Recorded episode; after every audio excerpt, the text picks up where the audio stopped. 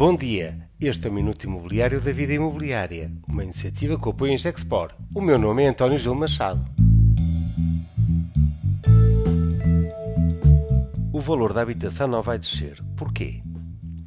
A comunicação social generalista e a elite de comentadores insistem na correção do mercado imobiliário. Alguns economistas de gabinete também suportam essa visão e recordam a crise de 2010-2012. Sou da, da opinião que esse cenário não se vai realizar em 2023, e passo a sustentar a minha posição.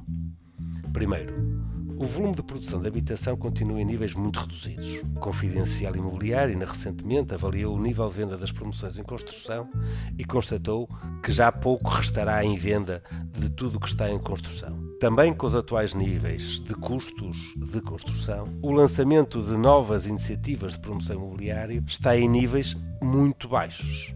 Numa palavra, não há qualquer pressão de venda de habitação nova.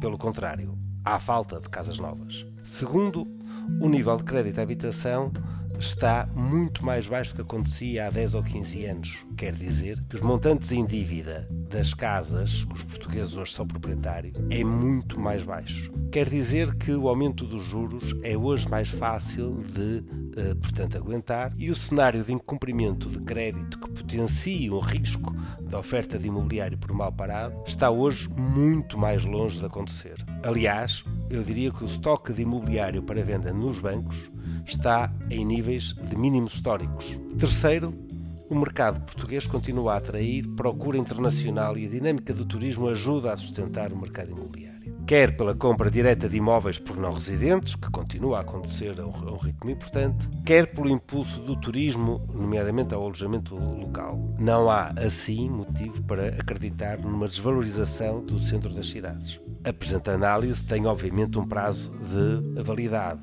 diria esta análise é sustentável em 2023. A quebra da economia prevista para o próximo ano não nos deverá levar a uma recessão económica. A recente evolução da guerra da Ucrânia sustenta a expectativa de que poderá conhecer um termo nos próximos meses. A inflação dá as primeiras indicações de abrandar e os sinais da política monetária apontam nas últimas semanas para alguma estabilização. Com os motivos que apresentei de contexto do mercado imobiliário e com a economia a cumprir uma expectativa benigna, o ano de 2023 deve de estabilidade do mercado imobiliário. Obviamente, não vai existir a procura de 2022 a sustentar uma valorização significativa como aconteceu. Nem isso, diria, seria desejável. Mas estamos longe de qualquer crise do mercado imobiliário ou sequer uma expectativa de um cenário de crise do mercado imobiliário, que muitas vezes os comentadores nos querem fazer vender. Era bom conhecer os factos e perceber um bocadinho do mercado imobiliário. Este é o Minuto da Vida Imobiliária e conta, como sempre, com o apoio em Gexport.